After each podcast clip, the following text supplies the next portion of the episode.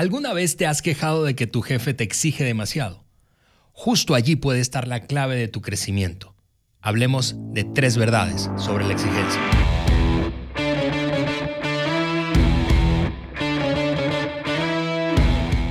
Amigos, yo soy Ale Mendoza y te doy la bienvenida al podcast de liderazgo de John Maxwell por Juan Beriken. Y en este episodio, que es el segundo de una entrega de tres, una serie de tres, eh, que hemos titulado como este libro que mi gran amigo y líder Juan Beriken escribió hace más de 10 años, Juan. Aquí estaba, en esta foto saliste así como con más pelo de la... pelo y pelo negro. Oye, tú como que te pintabas el pelo. estoy hablando desde la envidia. Amigos, si, si, si tú no sabes, no entiendes el chiste, hablando? tienes que meterte a nuestro canal de YouTube, suscribirte y vernos, porque yo soy absolutamente calvo. Estoy emocionado de este segundo episodio, Juan. Bienvenidos, vamos a seguir hablando de, estas, de esos conceptos del libro 3 de, que hemos extraído de allí y seguro hoy vamos a disfrutarlo como siempre. Gracias, Ale. ¿Qué tal? ¿Cómo andas? Súper bien. Qué bueno. Estrenando además, mira, uh. tenemos merchandising. Sí. Esa camisa está súper padre. Podcast y liderazgo de John Maxwell por Juan Berican. en inglés se llama swag. El swag. O sea, esa ropa buena, identificado por algo. No, pues, ¿qué tal amigos? Uh, muy, muy bueno estar aquí juntos una vez más para crecer. Y hoy seguimos con un tema que a mí me apasiona. Totalmente. Un montón. y me apasiona no por no por la incomodidad, y hoy vamos a hablar de otro tema, la exigencia, y este, no, no por esas cosas, sino por el, resultado que trae. Incluso, pues precisamente en eso, el episodio pasado hablamos de la incomodidad que estira. Mm. Y mencionamos tres características de la incomodidad que estira. Y si tú no has escuchado ese podcast o no has visto, ustedes que nos acompañan a través del YouTube, de una vez, toma un tiempo, métete a escucharlo, muy, muy bueno. Y ahora vamos a hablar acerca de tres verdades sobre la exigencia. Así va a ser, así va a ser. Ahora, déjame ponerme en los zapatos de quienes nos están viendo o escuchando, Juan, por un momento. Quizás algunos quieran preguntarte, Juan, eh, ¿por qué la incomodidad o la excelencia me volverán más agudos? La incomodidad y la excelencia son cosas que molestan, honestamente. Sí. sí. Igual, estoy de acuerdo contigo, pero igual comer fruta y verduras nos molestaba cuando éramos niños, mm. pero alguien nos obligaba a comerlos. ¿Por qué? Porque nos hacía bien. O sea, e, eso siempre. Pero ¿por qué tengo que comer eso si a mí no me gusta y qué sé yo? Y eso? Porque te hace bien. O sea, eso lo escuchamos de nuestros padres o la persona que nos estaba criando. Y, y, no refuto tu comentario en, que la incomodidad y la exigencia son cosas que molestan, mm. pero son cosas que nos ayudan. Así que mi comentario, muy estilo Juan Beriken, a mis amigos es, aguanta la exigencia y, la y, las, las cosas que molestan, pues aguántalas y búscalas para tu propio bien. Muy bien, con ese comentario y esa respuesta dicha, entonces estamos listos para comenzar. Solo recuerda que durante esa serie estamos, eh, amigos que nos ven y escuchan, tomando un, momento, un espacio al final del episodio para sortear un ejemplar de precisamente el libro de Juan Agudeza. Em, y, eso lo entregamos aleatoriamente entre quienes están suscritos a la página web o a nuestro canal de YouTube. Así que mantente atento y en este episodio regalaremos otro libro y en el tercer episodio de la serie volveremos a dar uno más. Así que todo eso dicho Juan para lanzarnos a estas tres verdades. Tres verdades sobre la exigencia. Hay tres verdades sobre la exigencia. Maduramos Tú decías precisamente en el libro, maduramos en la misma medida que aceptamos la responsabilidad de crecer. Así que la primera de esas tres verdades dice así, tienes que saber qué tolerar y qué no tolerar. ¿Qué tolerar y qué no tolerar? Hablando de exigencia, Juan. Ale, quiero hablar un momento de esa palabra tolerancia, porque es una palabra peligrosa, en estos tiempos. peligrosa, detonadora para muchas cosas hoy día. Y yo he observado algo de otras personas, pero también lo he experimentado en mi propia vida. Y, es eso, no toleramos las acciones, las actitudes no buenas de las personas, pero sí toleramos un montón de quizás malas acciones y malas actitudes en nuestras propias vidas. Hmm. Y yo creo que tenemos volteado el asunto. Ups. Debemos de ser mucho más tolerantes con otras personas que con nosotros mismos. Ese, mira, lo voy a decir de esta forma, ese es el principio de la, de la responsabilidad y la autoridad. O sea, siempre van juntos. Ustedes que me están mirando, pues yo tengo mis dos dedos y los tengo al, al mismo nivel de altura. La responsabilidad va junto con la autoridad, siempre. Y entonces pensamos en uno mismo. Como yo soy responsable por mi propia vida, yo tengo la autoridad de tomar decisiones para mi propia vida. Como no soy responsable para la vida de nadie más, mm, tenemos, ya es, es, un paréntesis hablando de, lo, de nuestros hijos cuando están pequeños, pero como no tengo, tengo hijos que están pequeños, tengo puro nieto, no soy responsable por ninguno de mis nietos. Y, entonces no tengo ninguna autoridad, por decirlo así. No soy responsable por otra persona y no tengo eh, ninguna autoridad. Entonces, cuando no toleramos a otras personas y estamos encima de las personas y diciéndoles qué deben hacer y cómo deben hacerlo y, qué deben de cambiar, estamos cometiendo un error. ¿Por qué? Porque no debemos de ser tolerantes con nosotros mismos referente a malas actitudes, malos hábitos, cosas que nos perjudican. De acuerdo. Y, y entonces cuando hablamos de tolerancia en la forma que muchos hablan hoy día, simplemente lanzo el desafío. Amigo, amiga, sé más tolerante con otros y menos tolerante contigo mismo. Ahora, cuando se trata de personas y situaciones excelentes y exigentes, eh, voy a comenzar a combinar. Yo sé que, yo, sé que estamos hablando de la, de la exigencia, ese es el punto, ¿no? Pero, pero para mí, cuando yo digo exigencia, yo siempre me refiero a exigencia en lo excelente. O sea, entonces, cuando, cuando se refiere a, personas y, y, situaciones excelentes y exigentes, esa es otra cosa, otra cosa. En mi punto de vista es que no hay nada, nada que forja en nosotros ciertas cosas que nos beneficia como estar en ambientes de altas expectativas y, de, esa, de esa excelencia y, exigencia. No hay nada. Y, obvio, estoy hablando a un nivel saludable. O sea, yo sé que ha habido abusos de personas exigiendo ciertas cosas. Ahorita estamos en el podcast de liderazgo, estamos hablando de, todo a un nivel saludable, nada de abuso, nada de, pasar la raya. Pero desafortunadamente nosotros vivimos en un tiempo en que, en, que las personas huyen, igual como hablamos en el episodio pasado, Ale, hace una semana hablamos de, la incomodidad, como vivimos en un tiempo en que, que todos hablan acerca de la comodidad y, y corren hacia la comodidad. Igual en cuanto a ambientes y personas exigentes, como que vemos eso y decimos, no, no, no, no, yo no quiero estar cerca. Y, eso es, eh, la exigencia puede ser nuestro mejor amigo. Totalmente. Yo me haces pensar mientras escucho, ustedes saben, muchos de nuestros escuchas, que somos eh, hombres de fe hombres de fe, y, eso lo hemos dicho abiertamente. De ninguna manera esto es un, es un podcast religioso, pero tampoco estamos ocultando nuestra fe. Y me hace pensar mientras te escucho entonces en un pasaje bíblico. El libro de Hebreos dice que nadie que recibe disciplina, voy a parafrasear eso, al principio está alegre, contento, ¿verdad? O sea, nadie que es exigido está feliz.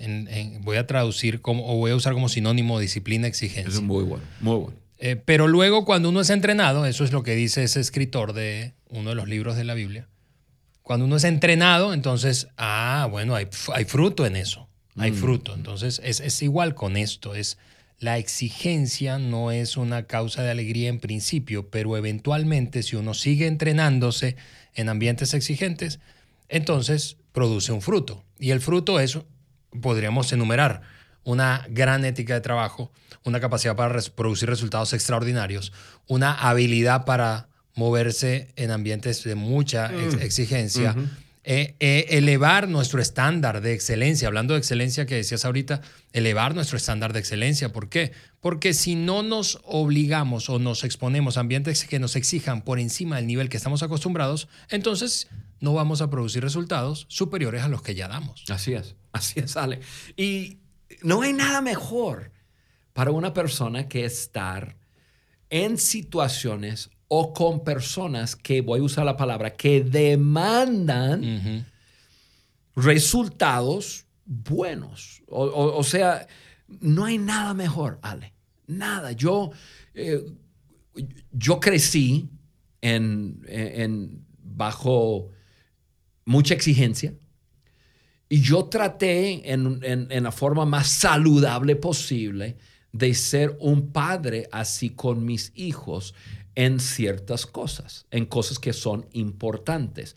Y no en cuanto a sus actitudes, en cuanto a su forma de, de, tratar a otras personas, en cuanto a su ética de trabajo, en mm. cuanto a... Hay, hay, hay, varias cosas que yo demandaba a cierto nivel. ¿Sí? Había una exigencia, sí, y yo no me aflojaba.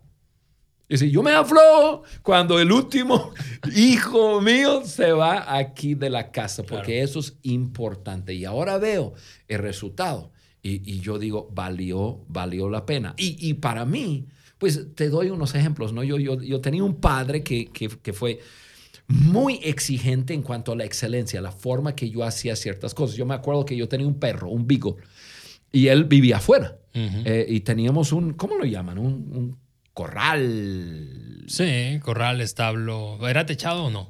No. Un corral. Sí, pues como una cerca. Y tiene su casita adentro. Y, este, y yo tenía que limpiarlo una vez por semana. ¿Por qué? Porque se hacía eh, ahí y entonces ya cada semana olía. Y entonces yo tenía que limpiarlo. Y entonces cada semana yo lo limpiaba y mi papá inspeccionaba. Y si no estaba bien limpio, y si no lo había sacado a la manguera para no solamente limpiar y quitar lo que había ahí, pero también a remojarlo y, limpiarlo así, pero, eh, me lo vas a volver a hacerlo. Yo lo veía limpio, yo lo veo limpio. Pero, y me decía, ¿ves esto? ¿Ves esa grieta? Esta está llena de... Y, mm, eh, o sea... Em, Igual, yo vivía en el norte de Estados Unidos y, caía mucha nieve. Y entonces yo tenía que limpiar toda la entrada de la casa. La entrada de la casa, cuando digo entrada de la casa, estoy hablando de, de 25 a 30 metros de, un carril, o sea, donde entra un, carro y se metía un garage, por eso lo hacía la cochera.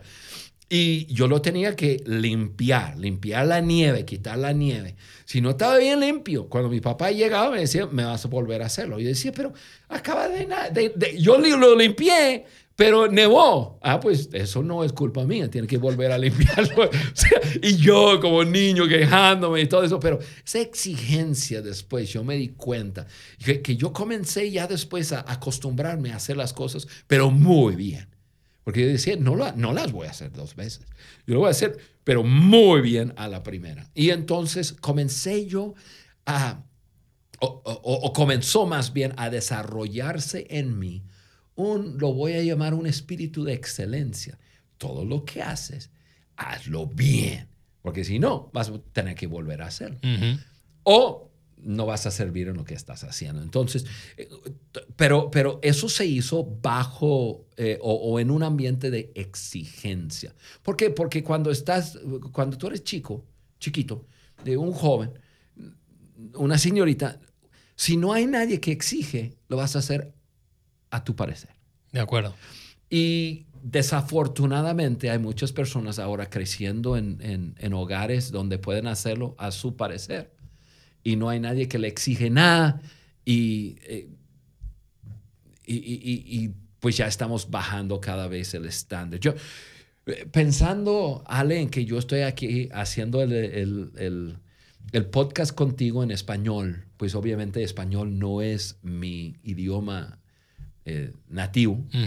Eh, yo tuve que aprender el, español. Después de 5, 10 años, pues ya tenía un nivel de, de poder hablar el español, pero pues limitado, acento, que todavía tengo y, tengo un acento todavía, eh, de vez en cuando batallo con mis artículos y, qué sé yo, pero yo siempre tuve personas a mi alrededor que me exigía un español mejor.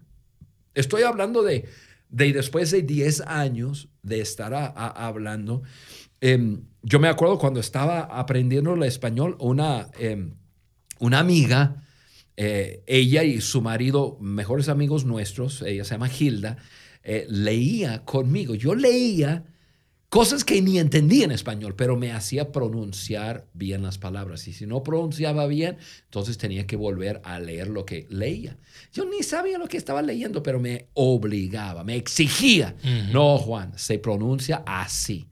Y yo decía, estamos perdiendo nuestro tiempo si ni siquiera entiendo lo que estoy leyendo.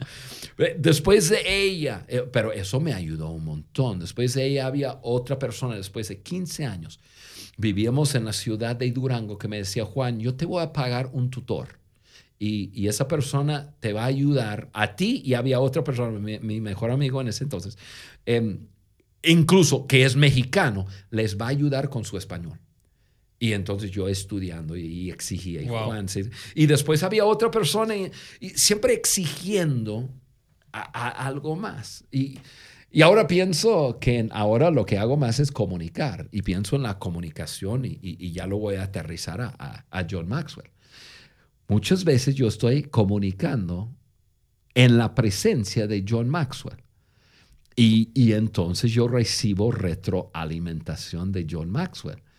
Y, y, mira, yo, yo le pido que sea exigente conmigo. Él ex, es exigente, pero de todas formas así le doy permiso. Le digo, John, analíceme bien. Y, y, claro, muchas veces estoy hablando en español y no entiende lo que estoy diciendo, pero hay mucha comunicación no verbal. Y, este, y también él me escucha hablar en inglés y exigente conmigo. Eso es bueno, eso me hace bien.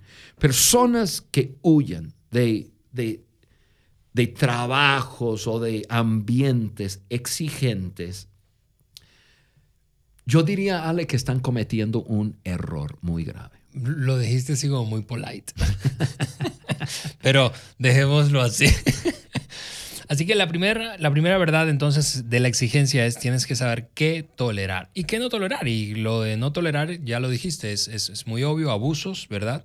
No, no, no, no tolerar, manipulación, no tolerar, pero la exigencia es algo a lo cual darle la bienvenida. Sí. Segunda verdad, la exigencia saca lo mejor de las personas aplicadas. La exigencia saca lo mejor de las personas aplicadas. Y a mí me resulta interesante esa palabra aplicada. O sea, es, es, hablemos de eso. E, en un principio, este punto no teníamos la palabra aplicada.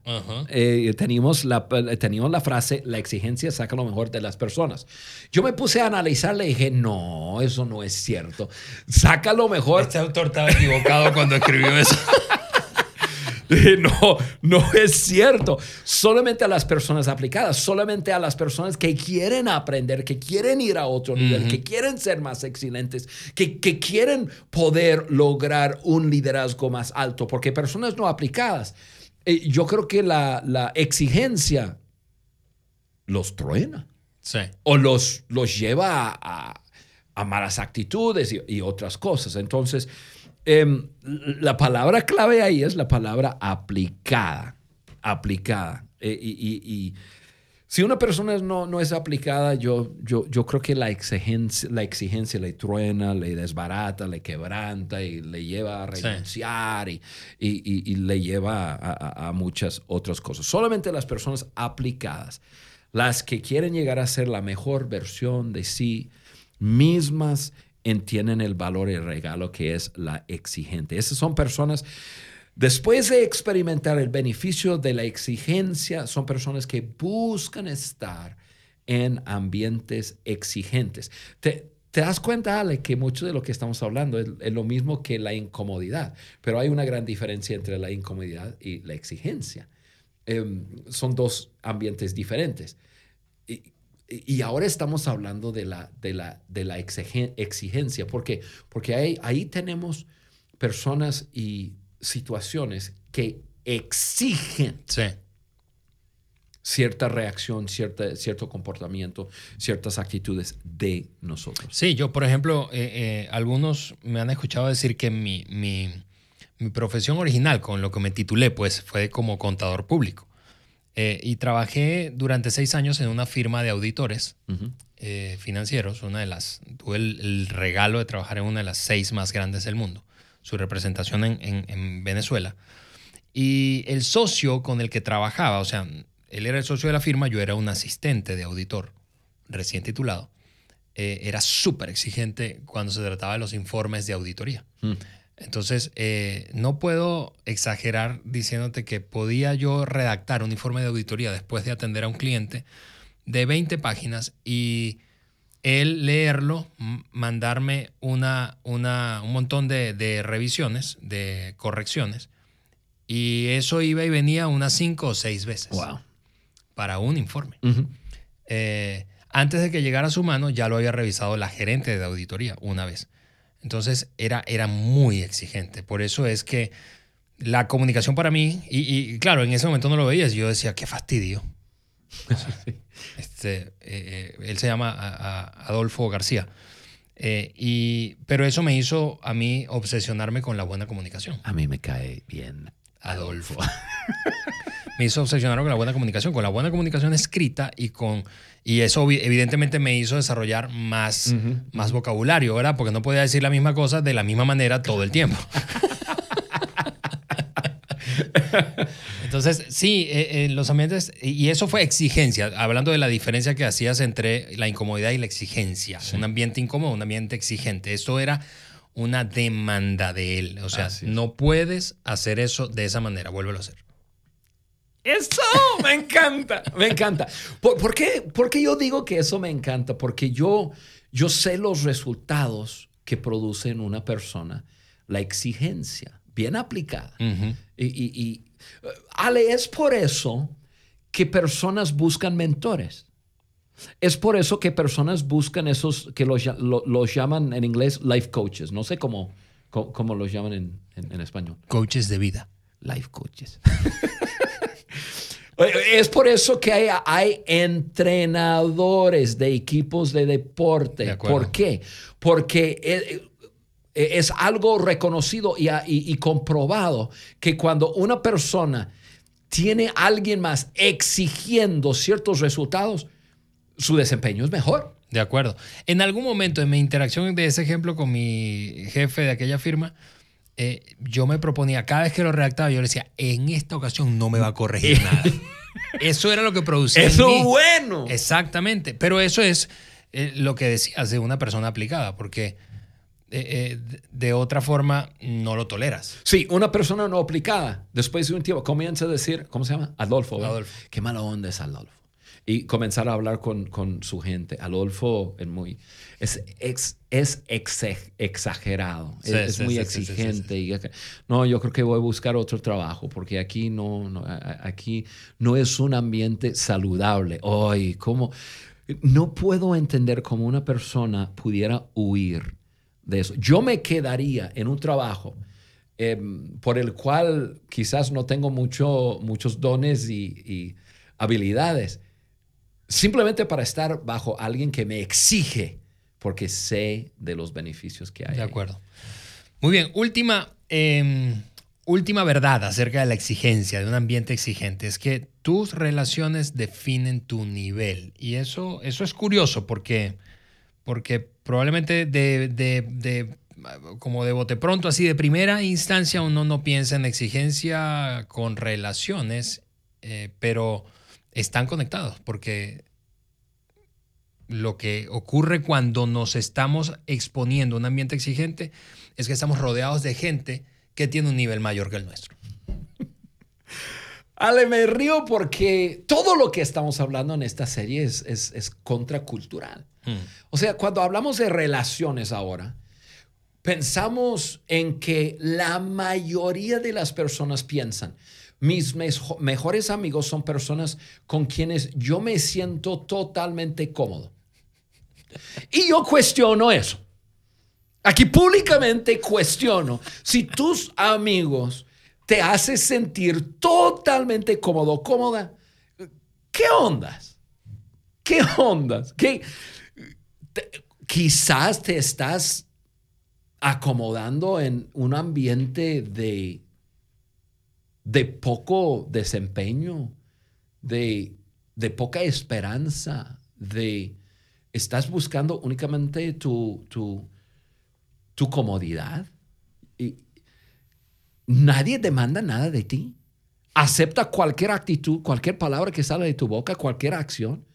Ay, ¿qué clase de amistad es eso? ¿Sabe por qué me encanta tener una gran amistad contigo, Ale? E, es porque yo sé que tú, tú demandas cierto nivel de mí. Y si yo, si tú comenzaras a ver a Juan comportarse, hablar de cierta forma menos de lo que tú esperas de mí, yo sé que tú hablarías conmigo. Mm. Yo, sé, ¿por qué? Porque tú eres mi amigo.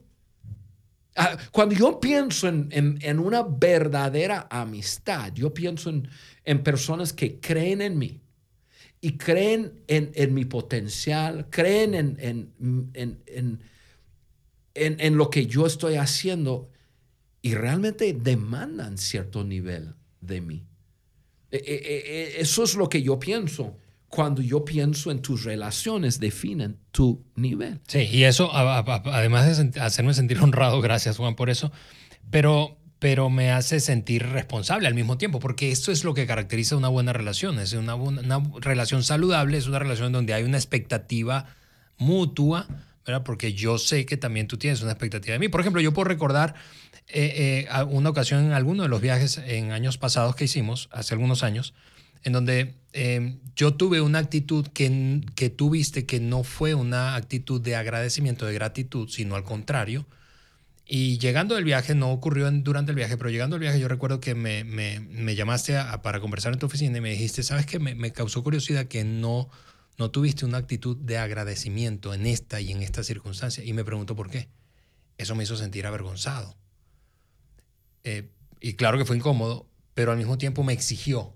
Mm. Y honestamente es una lección, una conversación que yo nunca olvidaré y que me, has, me ha hecho ser exageradamente agradecido. Mm. Porque a pesar de que yo podría decir que en ese momento yo no me consideraba una persona ingrata, desagradecida, el asunto es que no importa lo que yo creyera, es que otra persona que me aprecia y es importante para mí lo estaba viendo. Entonces, como tú dices, es, las relaciones definen el nivel, definen el nivel de comportamiento. Sí, Y eso tiene que ver con las personas que te rodean. Así que tú, si tú nos estás escuchando y las personas que te rodean, o sea, las personas que tú escogiste para rodear tu vida, no piensen que tú eres lo máximo.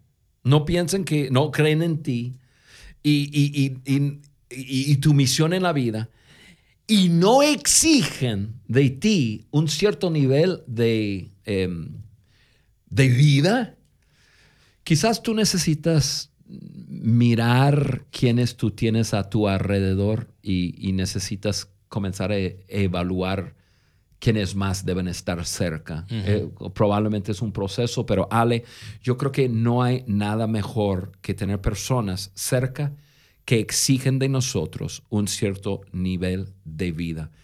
Yo, yo, para mí eso es un, e, e, es, es un cuidado que tienen las personas de mí, es algo que me, que me da un poco de tranquilidad en que yo no me voy a desviar mucho sin que alguien cerca diga, ¡Eh, eh, eh espérate Juan! De acuerdo. Espérate.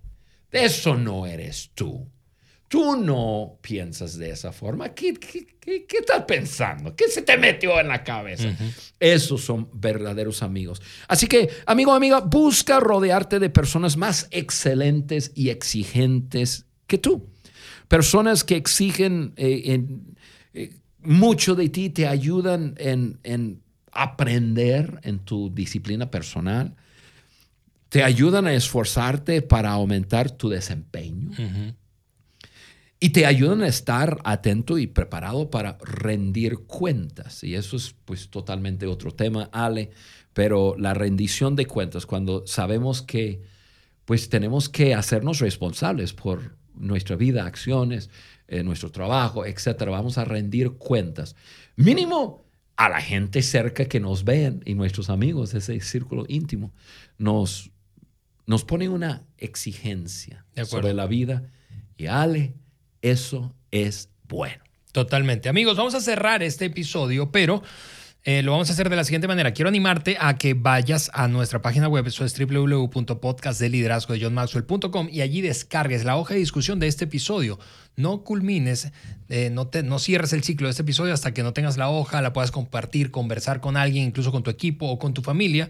Eh, y puedes al mismo tiempo suscribirte a nuestro canal de YouTube y activar ahí las notificaciones. Cierro sencillamente repasando las tres verdades que hablamos hoy acerca de la exigencia. Tienes que saber qué tolerar y qué no tolerar. Debes entender que la exigencia saca lo mejor de las personas, pero de las personas aplicadas. Y finalmente, que las relaciones definen tu nivel. Muy bien, llegó la hora de entregar nuestro premio y aquí está el libro que en este caso se va a ir a Suramérica a uh, Sudamérica, va? ¿A, Buenos Aires, Argentina. Recuerdo esos, esas comidas en Puerto Madero. Eh, y la ganadora es una, es una mujer y ella se llama Mimi Malines. Mimi, Malines. Felicidades, chicas. Te mandamos un fuerte abrazo, Mimi. Eh, gracias por escucharnos, por ser parte de esta comunidad, por estar, estar activa allí compartiendo el contenido. Eh, queremos pedirte que para que podamos hacerte llegar el libro, entres a nuestro sitio web y le piques allí donde está el icono, perdón, de WhatsApp y nos dejes tus datos para entonces hacerte llegar el libro hasta tu domicilio. Te mandamos un fuerte abrazo a ti y a todos los que nos escuchan. Nos vemos y escuchamos en una semana para, cerrar esta serie, Juan, de agudeza. No te pierdas el último tema. Vayan a perderse de ese episodio. Bye bye.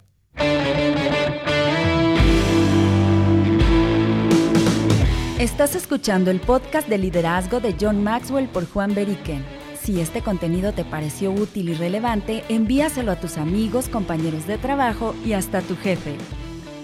Y por supuesto, déjanos un like y comentarios en cualquiera de las plataformas en donde nos escuches.